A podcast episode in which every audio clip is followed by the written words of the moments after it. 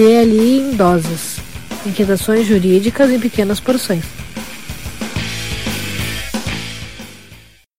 Olá, ouvinte do DLI Podcast. Eu sou o Sérgio Gillet e esse é mais um DLI em doses.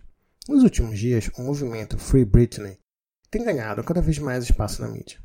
A cantora estadunidense Britney Spears tem enfrentado uma batalha judicial contra seus familiares, principalmente seu pai, para retomar o controle sobre sua carreira, seu corpo e sua vida.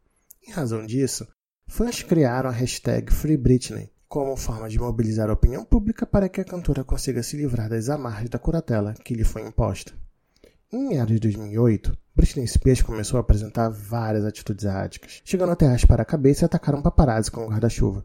Isto levou a que fosse internada numa clínica psiquiátrica duas vezes no mesmo ano. Desde então, seu pai, James Spears, tem controlado seu patrimônio e sua conduta com a ajuda de uma empresa com expertise nessa atuação, após peticionar pela curatela temporária que se tornou permanente no mesmo ano.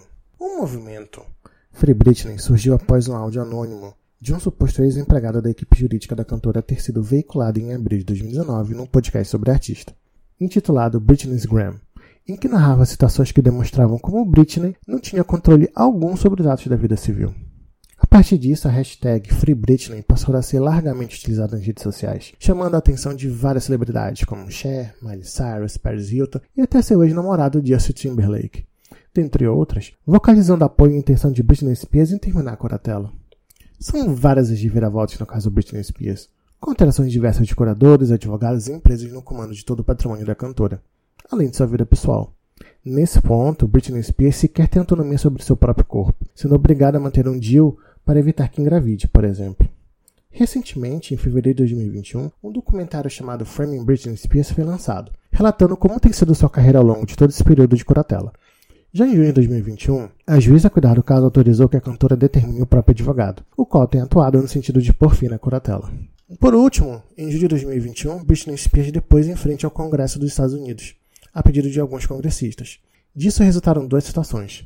A primeira foi que os senadores Bob Casey Jr. e Elizabeth Warren pediram dados sobre curatelas pelos Departamentos de Saúde e Serviços Humanos e Departamento de Justiça dos Estados Unidos, para poderem fazer recomendações sobre políticas nesse sentido.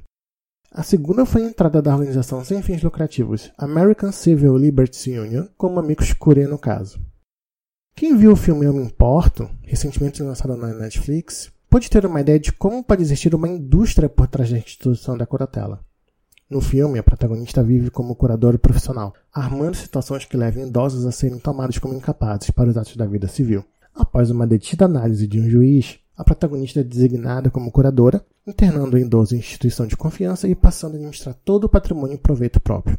É por esta premissa que tem sido questionado também o sistema de curatela nos Estados Unidos. O caso da Britney Spears e o movimento Free Britney jogou um holofote em cima desse aparente problema no sistema de justiça estadunidense com o intuito de impor limites à atuação do curador e conservar o patrimônio e integridade do curatelado. O paralelo também pode ser traçado com o Instituto aqui no Brasil. Em sua coluna no J, Anderson Schreiber debate alguns aspectos de como a curatela está disciplinada no ordenamento jurídico brasileiro, como a preferência pela designação de cônjuge ou familiares em vez de um curador profissional, ou que há muito mais preocupação com a esfera patrimonial do que com a esfera existencial do curatelado. Apesar desses detalhes, a curatela pode ser modulada conforme as necessidades específicas de cada curatelado, significando que alguns atos podem ficar a cargo somente do curador e outros continuam livres para o curatelado. Igualmente, deve haver acompanhamento permanente da situação, de forma que possa ser extinta assim que recuperada a capacidade para os atos da vida civil do curatelado, evitando extinção indevida e até prejudicial da curatela.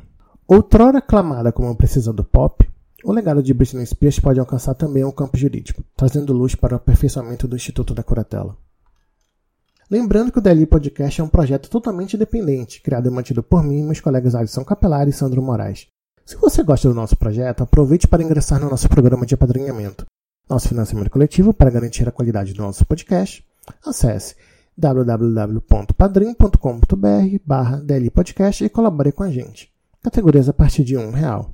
Siga-nos também nas redes sociais, arroba Podcast no Twitter e Instagram.